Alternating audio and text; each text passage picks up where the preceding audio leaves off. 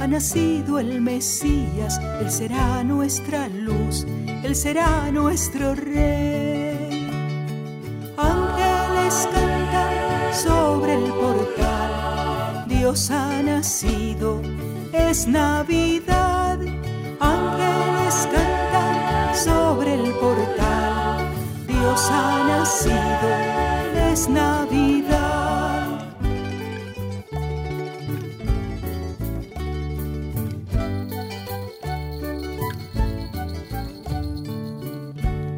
Navidad es recuerdo, Navidad es misterio, es un trozo de cielo que se enciende en mi hogar. Ángeles cantan sobre el portal, Dios ha nacido, es Navidad. Ángeles cantan sobre el portal, Dios ha nacido, es Navidad.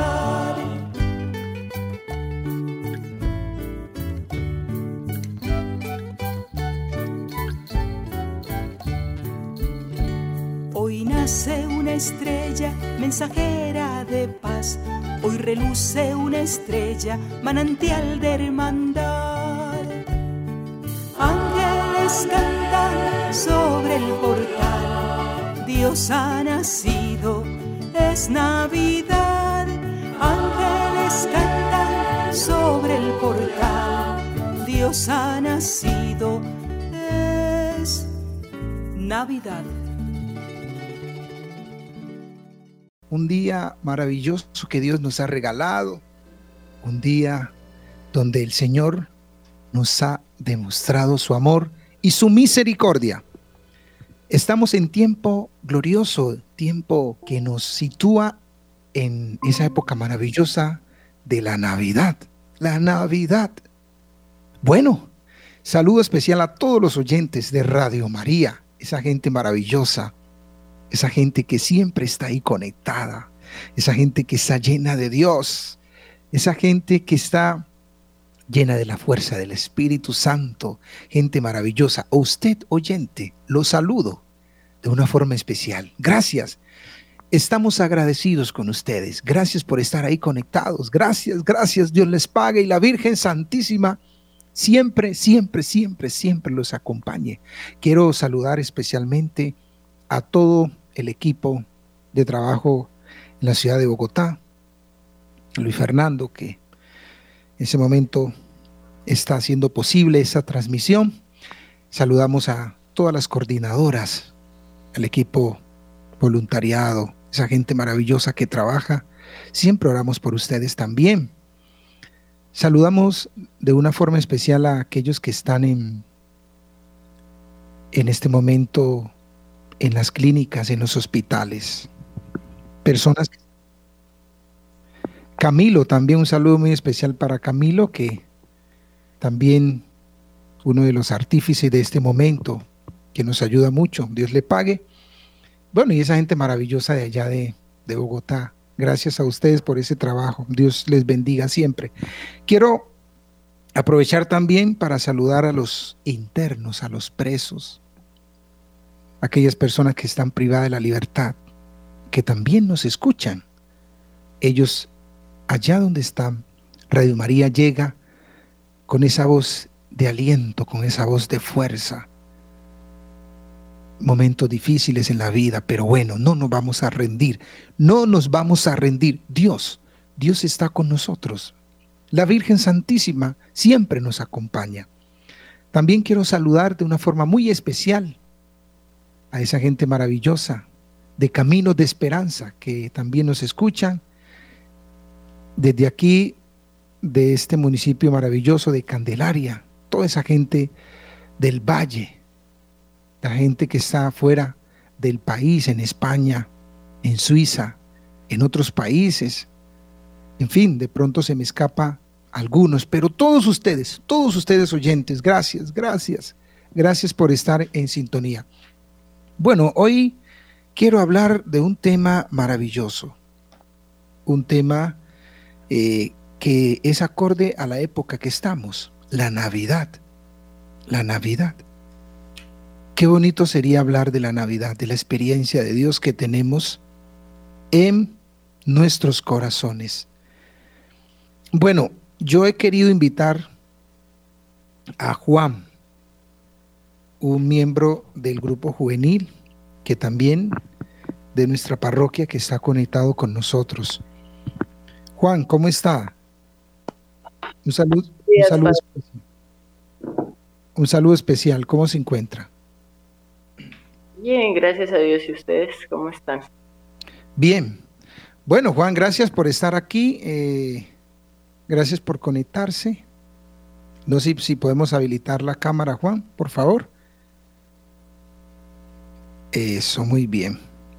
Aquí estamos con Laura. Bueno, también saludo para Laura, que se conecta ahí, son integrantes del grupo juvenil, que los quise invitar eh, para que pudiéramos compartir una experiencia maravillosa sobre la celebración de la Navidad. Querido oyente, hoy yo quiero compartir con usted qué es la Navidad para usted. ¿Qué es la Navidad? ¿Qué es la Navidad? Esa es la pregunta que yo quiero que llevemos al corazón y reflexionemos el día de hoy. Celebrar la Navidad, ¿qué es para nosotros? Mire, en este momento muchas personas no pueden celebrar Navidad porque hay algo que está pasando en su familia. Muchas personas no pueden celebrar Navidad porque alguien murió en su familia y están tristes y afligidos. Yo quiero orar por ellos. Muchas personas no pueden celebrar Navidad porque un hijo tomó una mala decisión y entonces están sufriendo mucho esperando que regrese ese hijo. Muchas personas no celebran Navidad porque están en un dolor profundo porque están pasando necesidades, porque están pasando momentos difíciles en su vida. Hay alguien que puede estar enfermo, hay alguien que puede estar triste, que puede tener una enfermedad psiquiátrica o cualquier otra enfermedad. Y muchos por ese dolor, por esa angustia que están viviendo, no pueden celebrar Navidad. Yo quiero que oremos por ellos. Alguien hoy está triste. Alguien hoy está llorando. Alguien hoy está afligido. Alguien hoy se siente mal. Y muchos por eso no pueden celebrar Navidad. Qué triste a veces es esos golpes que nos da la vida, que nos, nos hace pedazos.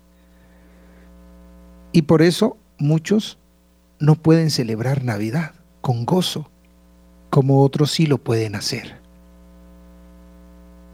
Pensamos también en tantas personas desplazadas, pensamos también en tantas personas que emigran a otros países en busca de una vida mejor, pero tal vez encuentran dolor y angustia. Pensemos en los migrantes también. ¿Cuántos de ellos no pueden celebrar Navidad? ¿Cuántos de ellos están afligidos? Yo quiero que pensemos en la gente, en la gente que está sufriendo, en la gente que está llorando.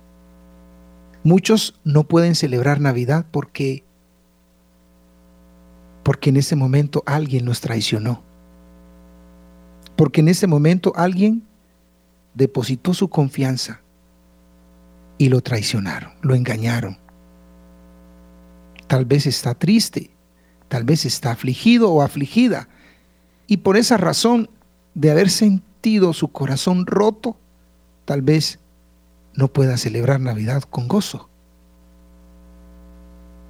Hay muchas razones. Quisiéramos exponer aquí las razones por el cual muchas personas no pueden celebrar Navidad con gozo para este 25 de diciembre. Pensemos en ellos. Pensemos en las situaciones difíciles de la vida. que muchos están viviendo. Oremos por ellos, porque la Navidad es gozo.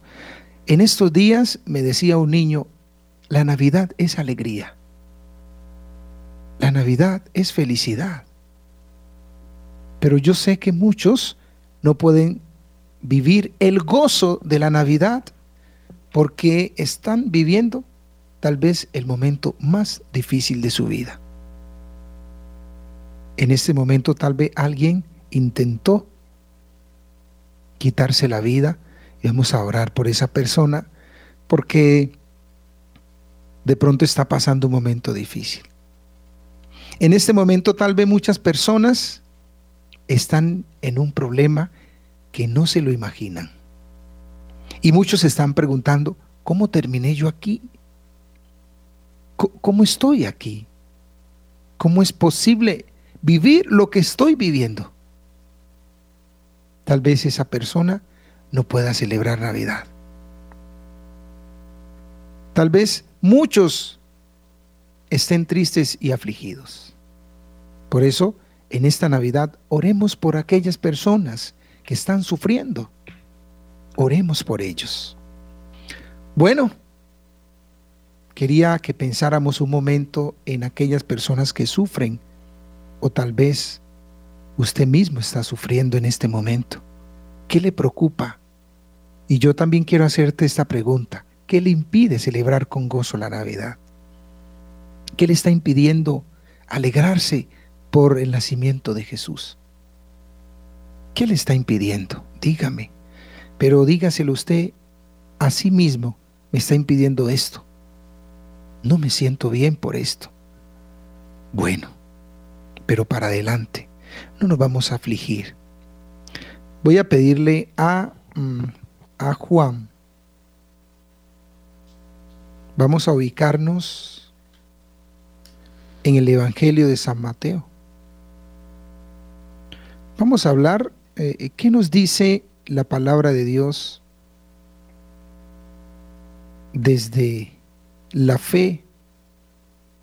Vamos a ubicarlo, Juan, en el capítulo 1 del Evangelio de San Mateo, versículo 18, donde dice, el nacimiento de Jesús fue así. No sé si ya... Mateo 1, versículo 18 en adelante. Ya estamos aquí. Adelante, Juan. Jesús nace de una madre virgen. Este fue el principio de Jesucristo. María, su madre, estaba comprometida con José. Pero antes de que vivieran juntos, quedó embarazada por obra del Espíritu Santo. Su esposo José pensó despedirla, pero como era un hombre bueno, quiso actuar discretamente para no difamarla. Mientras lo estaba pensando, el ángel del Señor se le apareció en sueños y le dijo, José, descendiente de David, no tengas miedo de llevarte a María, tu esposa, a tu casa. Si bien está, está esperando por obra del Espíritu Santo, tú eres el que pondrás el nombre al Hijo que dará a luz, y lo llamarás Jesús, porque él salvará a su pueblo de sus pecados. Todo esto sucedió para que se cumpliera lo que había dicho el Señor por boca del profeta. La Virgen concebirá y dará a luz un hijo, y le pondrán por nombre Emanuel, que significa Dios con nosotros. Cuando José se despertó, hizo lo que el ángel del Señor le había ordenado, y tomó consigo a su esposa, y sin que hubieran tenido relaciones, dio a luz un hijo, al que puso por nombre Jesús Bueno, yo quiero que analicemos este texto bíblico del Evangelio de San Mateo, pero vamos a ubicarnos, Juan, vamos a viajar al Evangelio de San Lucas, al Evangelio de San Lucas, donde nos habla del nacimiento de Jesús. Es muy importante porque yo quiero dejar bien definido, son dos evangelios que nos hablan del nacimiento de Jesús. Dos. El Evangelio de San Mateo y el Evangelio de San Lucas.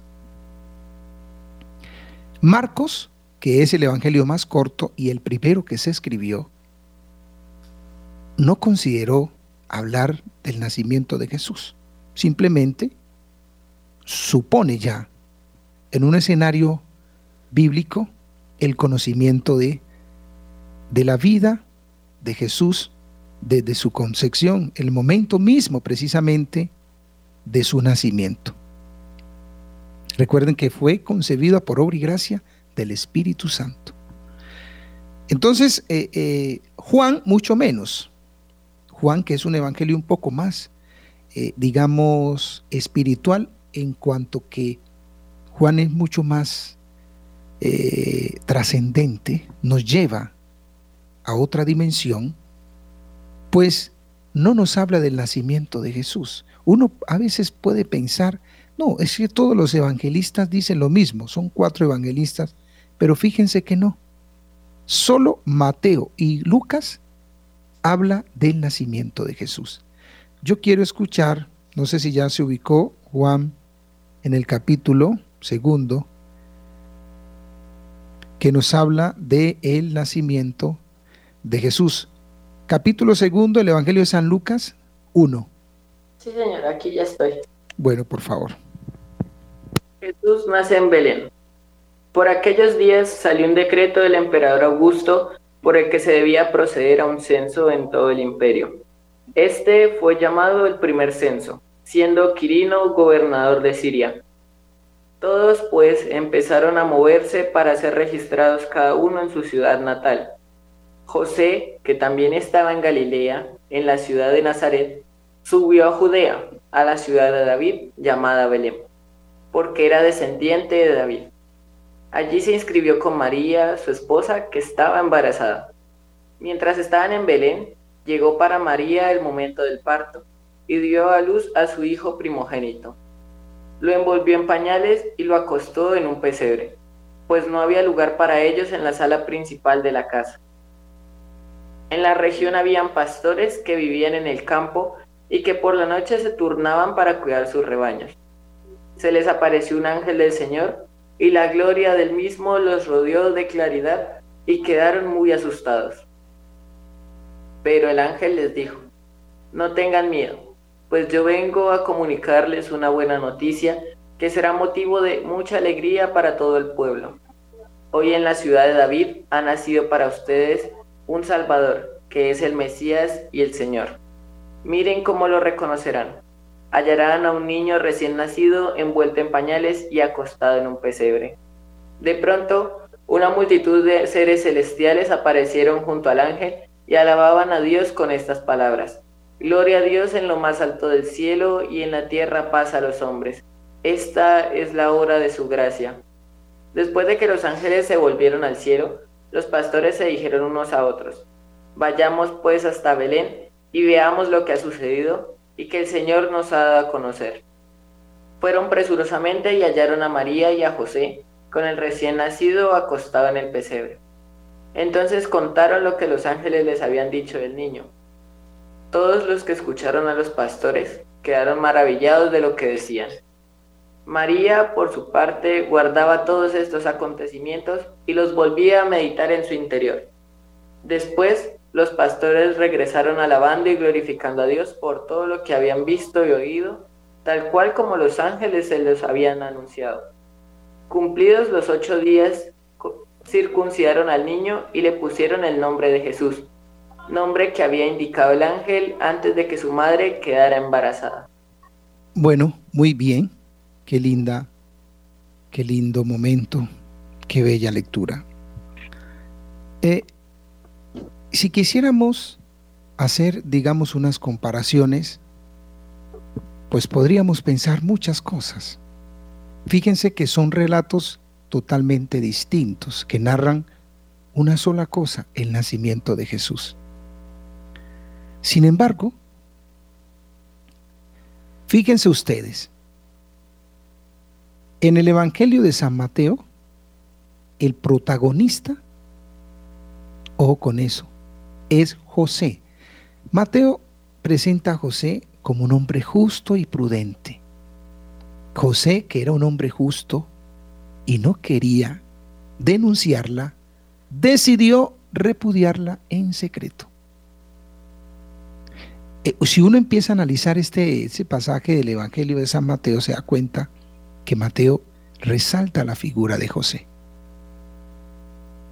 y habla del sueño de José, la huida de Egipto posteriormente que se va a realizar y también nos va a poner en sintonía con el protagonismo de José.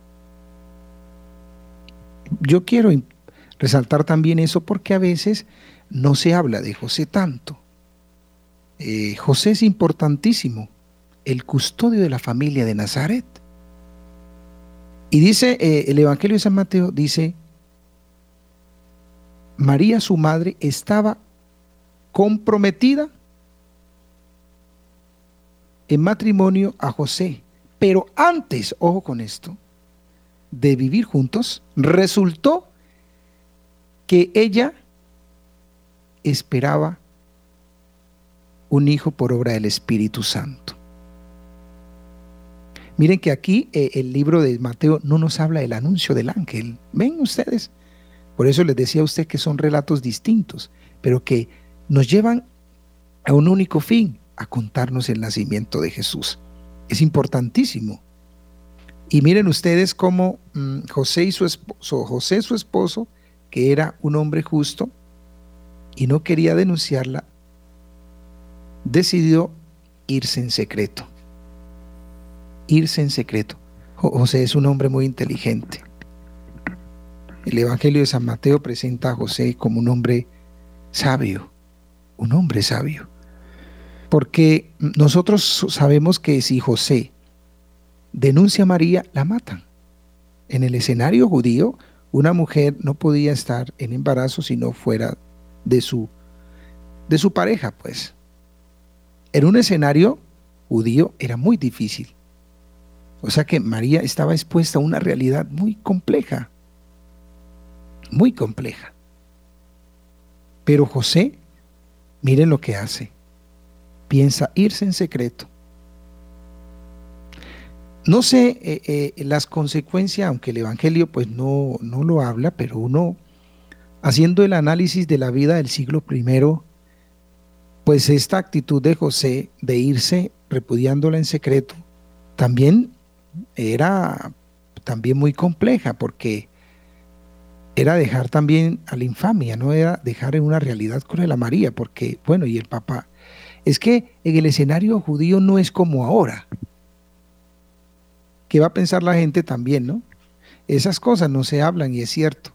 Si uno analiza el texto del, del mundo judío, también corre riesgo María al, al, José dejarla, porque, bueno, si es, su si es su prometido y está ella en embarazo, ¿cómo se va a ir? No era fácil ese escenario. Ese escenario que Mateo nos pinta no es fácil. No es fácil. Lo que pasa es que nosotros ya tenemos una historia en la fe y todo lo vemos como color de rosa, pero eso no era fácil por la situación que estaría pasando la Virgen en ese momento. Bueno, yo sé que muchos dirán, bueno, pero es que Dios ya había planeado todo así. Sí, bueno, está bien. Está bien. Pero nosotros lo vemos desde acá, desde la fe, pero desde el escenario no era fácil la realidad para José y María. No era fácil. ¿Por qué? Porque están viviendo en una cultura totalmente distinta a la nuestra. Por eso aquí viene lo más importante. El Señor envía a su ángel en sueño. El Señor hace caer en sueño a José y le revela el misterio. No, no tenga reparo en recibir a María. No tenga reparo. Aquí viene el protagonismo de Dios acompañando a la familia de Nazaret. Y eso es precisamente lo que hace que José cambie. Lo que hace que José cambie de actitud. Dice, estaba pensando esto cuando el ángel del Señor se le apareció en sueño y le dijo, José, descendiente de David, no tengas reparo en convivir con María, tu esposa, pues el hijo que va, que va a concebir es por obra y gracia del Espíritu Santo. No te preocupes, José, tranquilo, no tienes que irte. María ha concebido en su vientre al Hijo de Dios y es por obra del Espíritu Santo. Mire qué cosa tan hermosa. Dios ahí pendiente acompañando a la familia de Nazaret. Y esto precisamente lo que hace que José precisamente cambie en sueño. Hay una imagen muy bonita que se llama el sueño de San José. José dormido. Yo pensaba también, mm, aunque a veces es difícil, ¿no? Es difícil, pero cuántos sueños, cuántas cosas buenas o cuántas direcciones o cuántas palabras o cuántas realidades tal vez en un sueño eh, alguien ha podido vivir y, puede ser a veces una alerta, no una señal. Y, y qué difícil interpretar los sueños, qué difícil. Hay sueños directos que son más fáciles de digerir, otros que pueden ser más difíciles. Pero bueno, gracias a Dios el Señor tuvo esa sabiduría, el Dios que es sabio, que todo lo puede, pues le hizo entender por medio del ángel en sueño a José que María, digamos, en este contexto, en la comprensión, su Hijo es por obra y gracia del Espíritu Santo. Vamos a, a irnos a, al Evangelio de San Lucas, el Evangelio de San Lucas que acabamos de leer, los dos textos bíblicos para entender un poco este momento de la Navidad. Lucas. Qué bonito es cuando uno puede entender estas cosas desde la fe. No es fácil, créanme que a veces nuestros eh, creyentes y uno mismo tiene que pedir mucha sabiduría al Espíritu Santo. Porque a veces leemos la palabra de Dios desde la óptica de hoy. No. Tenemos que viajar al tiempo. Viajar en el tiempo al siglo I, cómo se interpretaba, eh, cómo vivía la gente, cómo era la cultura. Y desde allá hacer una lectura un poquito más eh, interesante. Bueno, vamos a analizar este pasaje. Todo lo hacemos un poquito rápido. Juan, y por favor, inícieme leyendo el primer, el primer versículo. Dice, por aquellos días salió un decreto del emperador Augusto por el que se debía proceder a un censo en todo el imperio. Miren ustedes, totalmente distinto a lo que revela Mateo. Aquí es el emperador el que manda a realizar un censo y todas las personas debían ir a Belén. En ese caso, eh, a la ciudad de origen. Por eso dice claramente, este fue el primer censo que hizo Cirino, gobernador de Siria. Todos tenían que ir a empadronarse cada uno a su ciudad de origen. José, mire, José, por eso miren ustedes el protagonismo de José. Tenía que ir a Belén para hacer su censo, para censarse. Y en ese, en ese escenario, en ese momento, en esa realidad, es cuando le llega, dice el Evangelio, el momento de dar a luz a María, a la Virgen Santísima, a nuestra Madre. Miren ustedes, el escenario, eh, en Mateo dice, el nacimiento, vamos a apagarlo, el nacimiento de Jesús fue de esta manera. El nacimiento de Jesús fue de esta manera. Dice Mateo. Y Lucas nos habla de un censo. La razón que José se desplaza allá a Belén por motivo de un censo y en ese momento le llega el, el parto a la Virgen Santísima. Y aquí viene el problema interesante para entender. El único que nos habla del pesebre es Lucas. es Lucas. Mire que Mateo no nos habla de pesebre, ni de una pesebrera. Lucas es, es el único que nos habla de el pesebre.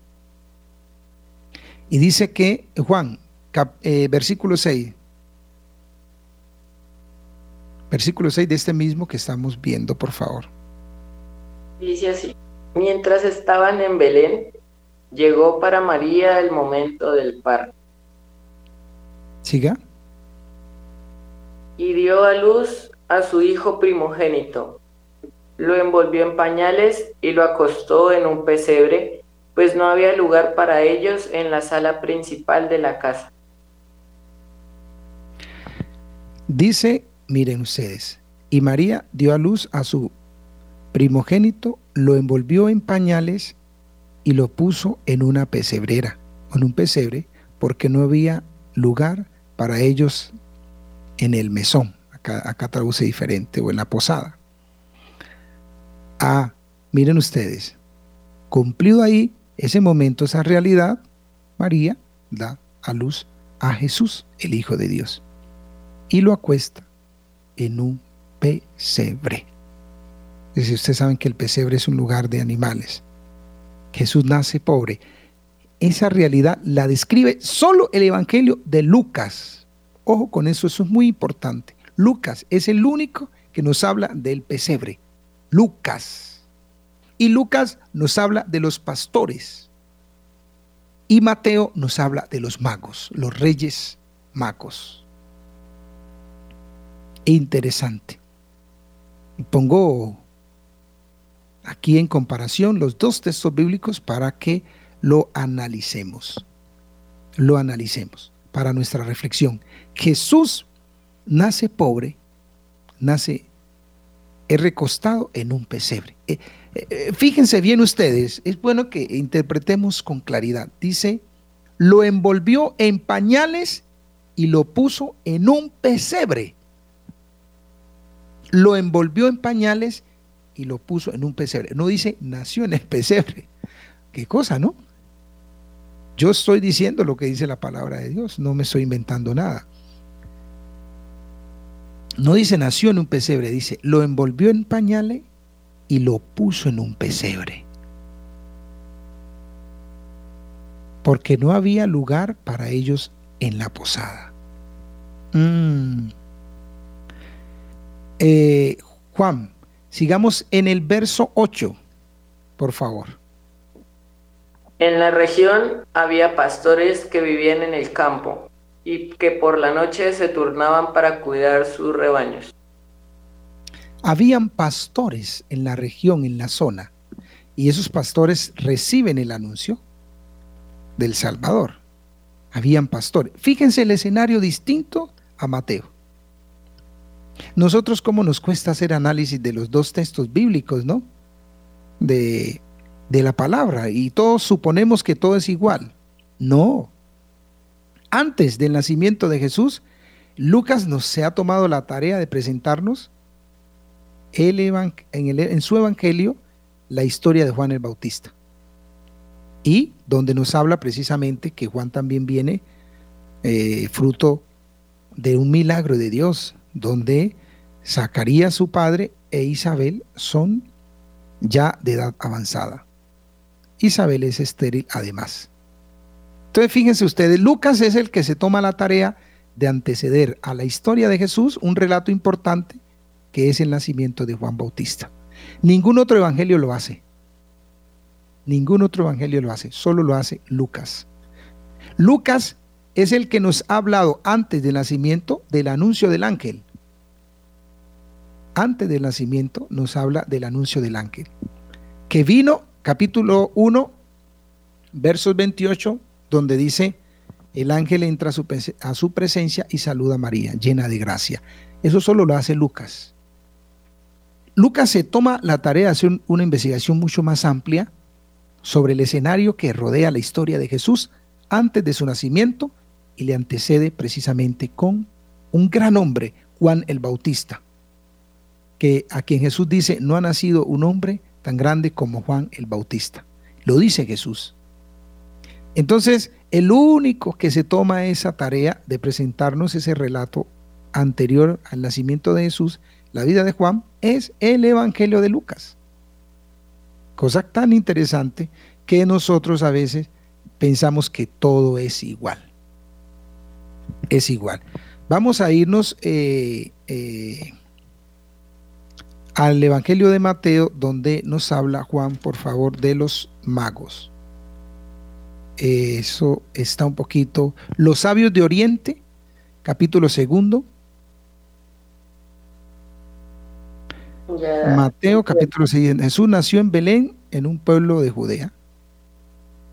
Jesús había nacido en Belén de Judá durante el reinado de Herodes.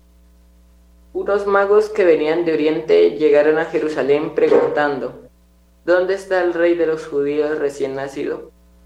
Porque hemos visto su estrella en el Oriente y venimos a adorarlo. Herodes y toda Jerusalén quedaron muy alborotados al oír esto. Reunió de inmediato a los sumos sacerdotes y a los que enseñaban la ley. Vamos a dejar ahí.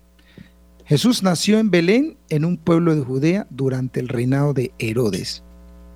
Por entonces llegaron a Jerusalén, procedentes de Oriente, unos sabios. Aquí algunos traducen sabios, otros dicen que magos. Bueno, a mí me gusta más sabios, los sabios de Oriente.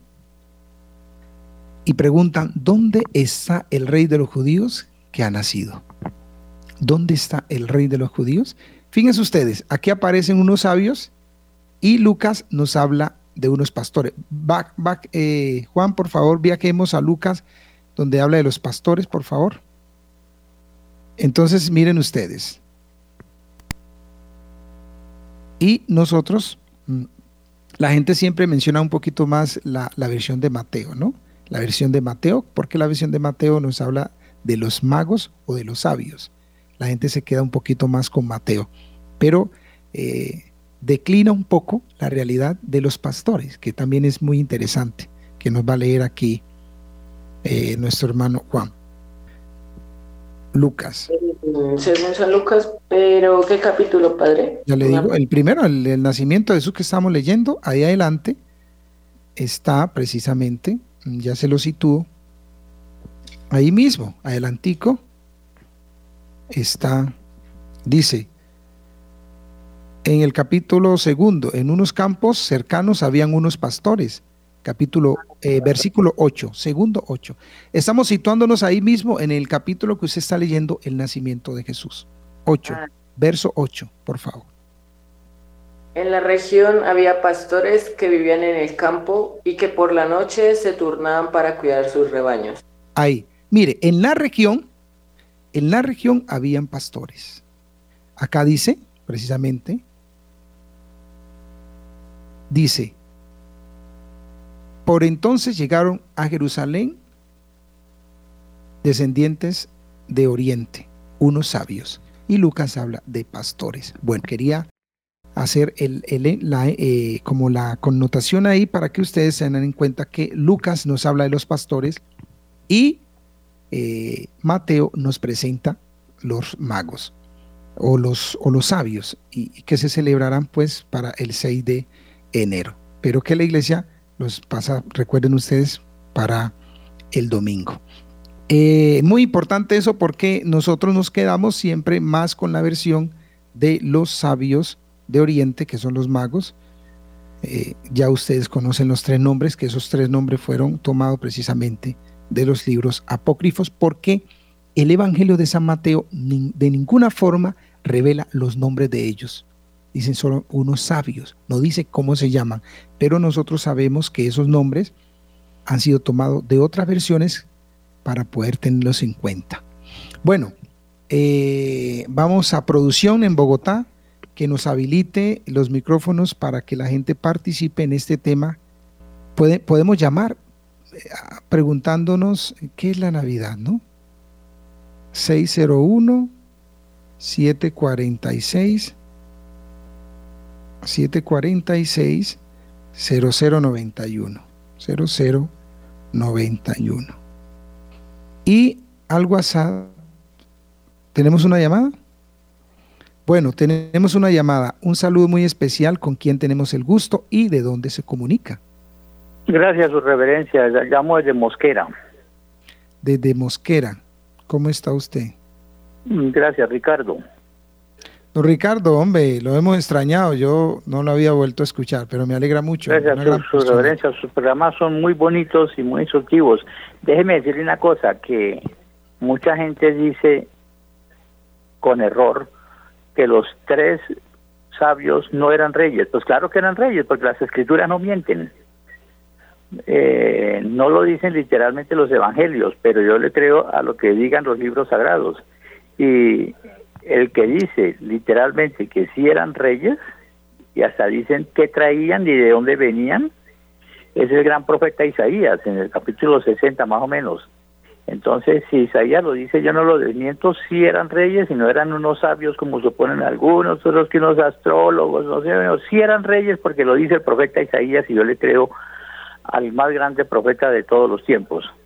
Entonces, quería hacer esa pequeña anécdota de que si eran reyes, su reverencia y muy lindo su programa, un abrazo y espero algún día tenerlo en mi casa, yo. bueno, don Ricardo, gracias, hombre, yo lo admiro mucho, una gran persona. Saludos por allá, desde Mosquera. Sí, eh, lo que dice usted es muy cierto, porque mire que los sabios son reyes, ¿no? Los reyes, para tener esa connotación de sabios, es porque son reyes. Y nosotros, la tradición de la iglesia, en nuestra enseñanza, los siempre los ha tenido como los reyes magos. Eh, y eso es muy importante. Tenemos otra llamada. Gracias, don Ricardo, por ese aporte maravilloso. Eh, muy buenos días. Eh, ¿Con quién tenemos el gusto? Buenos días, padre. Muy buenos días. Con Patricia Luque. Patricia. Sí, pues dos, dos aspectos en, en el tema. En la, usted inició hablando de que había muchas personas que no iban a, poner, a poder celebrar la Navidad, ¿no? De hecho, me incluyo en ese grupo. es muy difícil decirlo, pero así es de estar uno en el riesgo de que no mm, salir de la casa y no volver, se da la, se da la, la situación de entender lo que les pasó a ellos de tener que quedarse en cualquier lugar. Entonces sentir uno esa angustia es eh, súper difícil. Pero la otra también es la soledad de, de, que no hay la familia, o sea, él es un rey de toda la familia, de toda la gente que, que, que deberíamos estar cerca. No, allá solito, con las personas como muy especiales, muy específicas. Entonces pienso mucho eh, en esa posibilidad de que realmente en este momento se dé la Navidad en otro sentido. Yo eh, en esta semana, precisamente por toda esta situación, decía, bueno, yo he llamado, he ido, he buscado, he ido al gobierno, las respuestas son no, evasivas, etcétera. Todas las soluciones posibles no hay. Está uno solo y la única cosa que pude ir eh, eh, eh, hacer es ir al Santísimo. O sea, esa es la Navidad. Esa es la Navidad. Tenerlo a él a pesar de a pesar de que está uno que se muere, que se y solamente puedo decir eso, que otra vez la Navidad con él. Así. Bueno, doña Patricia, qué, qué bonito lo que usted dice, ¿no? Navidad con Él. ¿Con quién? Con Jesús. Es que sin Jesús no hay Navidad. Y nosotros a veces desplazamos lo más importante. Es impresionante todo lo que ayer en la celebración de la Eucaristía yo mencionaba, todo el escenario que acontece en tiempos de Navidad, fin de año. Por ahí Caracol revelaba 15 millones de personas se van a movilizar. Eh, usted va al centro y eso está lleno comprando, ¿no? Todo se vuelve comercio. Bueno, pero la Navidad sin Cristo es imposible. Y eso es bueno, estar con Él, escucharlo a Él, orarle a Él. Qué cosa tan interesante. Ese aporte, Patricia, muchas gracias. Tenemos una llamada. Muy buenos días. Muy buenos días, padre. Muy buenos días. ¿Con quién tengo el gusto? ¿Cómo está usted? Con Sebastián Salazar Pela desde la ciudad de Manizales desde Manizales, una de las perlas de Colombia. ¡Ay, Manizales del alma! bueno, cuénteme. Bueno, padre, primero muchísimas gracias por este programa tan maravilloso que tuve pues la fortuna de escuchar ahora. Y dos cositas que quería decir. La primera, mucha gente confunde la astronomía con la astrología. Cuando ellos eran astrónomos era porque veían, o sea, podían leer las estrellas, pero no tiene nada que ver con lo que es la astrología, ¿cierto? Entonces, esa confusión a veces ha generado muchísimos inconvenientes y muchísimas leyendas que, que bueno, no vienen al caso. Y otra cosa, ya revelaciones privadas, algunos santos y algunas comunidades, se había dado también otra interpretación a los signos que llevaron estos reyes magos. El incienso, por ejemplo, en una de esas revelaciones, es la oración que subía al Padre y el mismo sacrificio. El oro es, la verdadera conversión o la conversión perfecta. Y la mirra, que es así está dentro de lo que han dicho todos, prefigura el sacrificio de Cristo en la cruz, porque eso era lo que se utilizaba antes, si no estoy mal, para embalsamar eh, a los difuntos. Entonces creo que Padre desde el nacimiento se prefigura también la pasión de Cristo. Incluso eh, hay otra parte donde habla de Belén que significa casa del pan. O sea que ahí también está prefigurando la Eucaristía. ¿Aló? Tenemos problemas con la comunicación un poquito ahí. ¿Qué decía? No, no le alcanzamos a escuchar bien, por favor. ¿Ahora sí me están escuchando bien? Sí, ahora mejoró. Gracias. Que Belén precisamente prefigura significa casa del pan, entonces prefigura lo que es la Eucaristía, el sacrificio supremo de Cristo. De pronto podrías ampliarnos más un poco sobre ese aspecto. Padre, muchísimas gracias por el programa. Bendiciones, una feliz y santa Navidad. Bueno, hermanazo, muchas gracias. Dios les pague. Dios le pague. Gracias por su aporte. Bueno, ahí hay varios elementos, pero no sé si por cuestión de tiempo nos da para eh, abordar el tema. Usted mencionaba algo importante que era el tema de los reyes magos, eh, incienso, mirra y oro. Y muy bien nos explicó usted. Incienso tiene que ver precisamente con la divinidad, la divinidad de Jesús. El oro tiene que ver con su reinado también, aunque usted mencionaba también algo más. La mirra tiene que ver con su muerte, su naturaleza naturaleza humana, que Jesús va a morir, ¿no? Ese Jesús que es rey, va a morir y va a resucitar como Dios. E, e, esa connotación de los reyes magos es una maravilla, es una cosa hermosísima, porque los reyes magos, los regalos es un signo que antecede precisamente a la grandeza de ese niño. Fíjense ustedes, hay un detalle importante en los reyes magos, importante. Antes, antes de entregar los detalles lo adoran como Dios. Se postran, dice el Evangelio, se postraron, lo adoraron como Dios. Y ahora sí le entregan los detalles. Primero está la adoración al Todopoderoso. Ese niño es reconocido como Dios. Por eso este episodio de Mateo es hermoso. Eso es una cosa de un nivel espiritual alto. Desafortunadamente nosotros no alcanzamos a dimensionar la riqueza que tiene este pasaje de los Reyes Magos. Y muy bien lo que decía Ricardo, muy interesante, porque eso es lo que, y ahorita usted lo complementa, lo que, vea, ya nos queda dos minutos, bueno, hay una llamadita por ahí.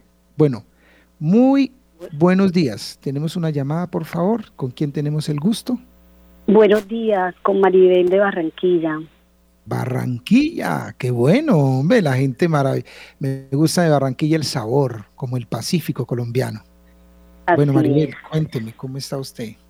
Bueno, muy bien bendecida. Yo pues quería darle un mensajito de pronto a las personas que como ahorita Patricia eh, llamó diciendo que pues para ella la Navidad era estar pues que le tocó ir al Santísimo y estar sola, qué dicha, qué dicha que a le toque esta Navidad y quizás toda, ojalá a mí pudiera yo llevar a toda mi familia a cenar, pero espiritualmente a verlo a Él, al Santísimo, a estar a sus pies, a adorarlo, como usted acaba de decir, Padre, adorarlo. Eso es lo que deberíamos hacer nosotros todos los católicos, ir a las capillas de adoración, llenarlas, estar ahí a sus pies a las 12 de la noche, toda la noche. Ojalá, pues a veces uno, pues en todas estas cosas que nos lleva el mundo, que en la cena, en la familia, y entendemos que pues no todos los podemos arrastrar a nuestra fe, a la fuerza. Eh, pero qué rico a esas personas que están solas esta Nochebuena, que lleguen a las capillas de adoración al Santísimo y adorarlo. Qué rico. Él es todo, Él es el, el Rey de Reyes al que debemos adorar, postrado a sus pies. Eso quería expresarle. interesante. Fíjense que usted me hace acordar algo. Hay un teólogo que se llama Ranner, decía, si sacamos un espacio para, eh, para contemplar a Jesús fuera del bullicio de la Navidad que pasa, de lo que usted mencionaba de la gente, ¿por qué no, él decía, ¿por qué no sacamos un espacio y nos dedicamos a contemplar a Jesús? Eso es una Navidad, contemplar a Jesús. Recuerden ustedes, el Santísimo es más importante que el pesebre, ¿no? Que no se nos olvide, y eso que usted decía es muy importante. Bueno, gracias, gracias, gracias a todos, gracias por estar aquí, gracias por escucharnos, gracias a Bogotá, producción, todo ese equipo de trabajo de esas personas maravillosas. Gracias a nuestros oyentes, a Juan y a Laura que están ahí. Gracias también por ayudarnos en este momento. Que Dios los bendiga y que el Señor siempre los acompañe. Un abrazo gigante para todos.